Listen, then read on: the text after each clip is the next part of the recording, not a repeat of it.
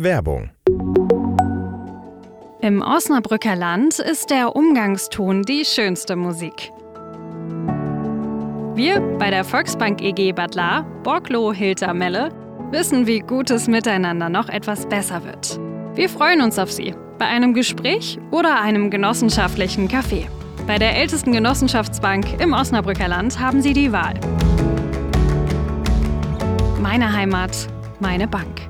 Die Volksbank EG Bad La, Borklo, Hilter, Melle. Meine Bank im Osnabrücker Land. Moin Osnabrück, deine News für Stadt und Kreis. Guten Morgen und moin nach Osnabrück und ins Umland. Heute ist Mittwoch, der 20. Dezember. Weihnachten rückt immer näher. Viele Türchen sind am Adventskalender nicht mehr zu öffnen. Mein Name ist Bastian Rabeneck und diese Themen habe ich euch heute mitgebracht.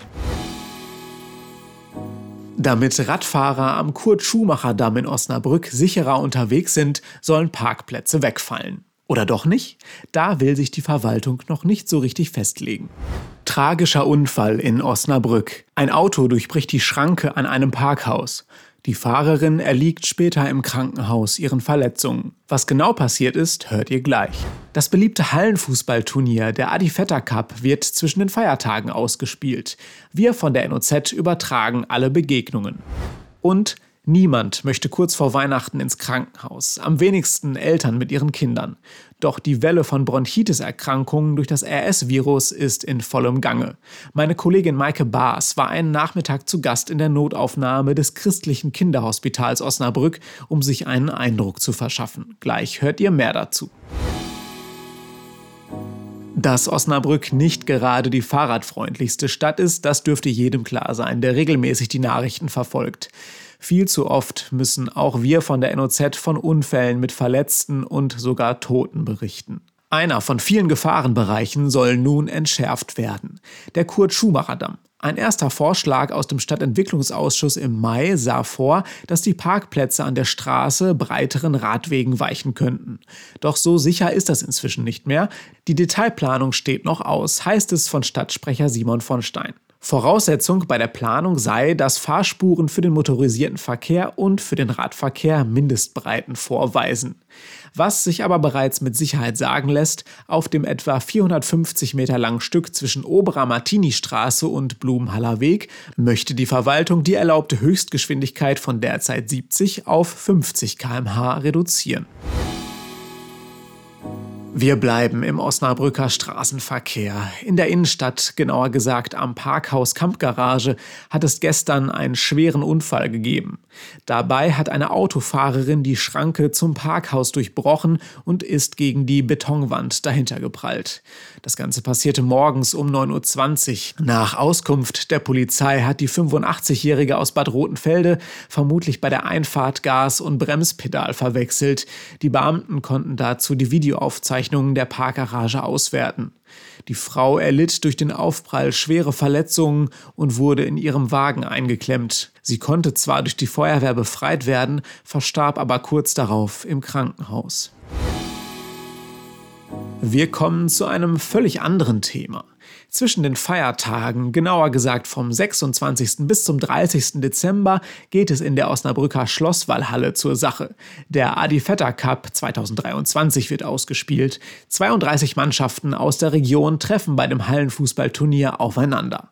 Vergangenes Jahr hat unsere Sportredaktion gemeinsam mit unserem Videoteam bereits live vom Amateurfußballturnier berichtet und weil das eben richtig erfolgreich war, geht es dieses Jahr weiter. Am ersten Turniertag, also nächsten Dienstag, starten wir den Livestream ab 13.45 Uhr und ziehen durch bis zum Finale am 30. Dezember. Zu den Spielen gibt es einen Live-Kommentar und zwischen den Partien immer wieder unterhaltsame Interviewpartner. Da sollte also jeder Fan des lokalen Fußballs auf seine Kosten kommen. Zum Turnierstart einfach auf noz.de gehen und auf den Livestream klicken. Schon jetzt viel Spaß beim Zuschauen. Das respiratorische Syncytialvirus, kurz RSV, hat aktuell Hochsaison. Vor allem für Babys und Kleinkinder kann der Erreger ganz schön gefährlich werden. Meine Kollegin Maike Baas war einen Nachmittag lang im CKO unterwegs, also dem christlichen Kinderhospital Osnabrück.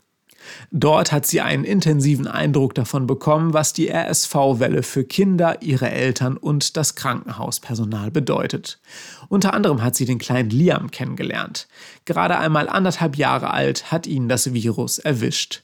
An seinem Zeigefinger klemmt ein kleines verkabeltes Gerät, das seine Sauerstoffsättigung misst. Das berichtet Maike unter anderem in ihrer ausführlichen Reportage, die ihr ab heute auf noz.de lesen könnt. Die Werte vom Fingerclip werden laufend an Bildschirme übertragen, die im Notfall Alarm auslösen. Liams Mutter berichtet, dass der Kinderarzt Liam an das CKO überwiesen habe, als über einen Schnelltest das RS-Virus festgestellt wurde. Wie alle Patienten, die im CKO aufgenommen werden, müssen sie zuerst das Notaufnahmezentrum durchlaufen.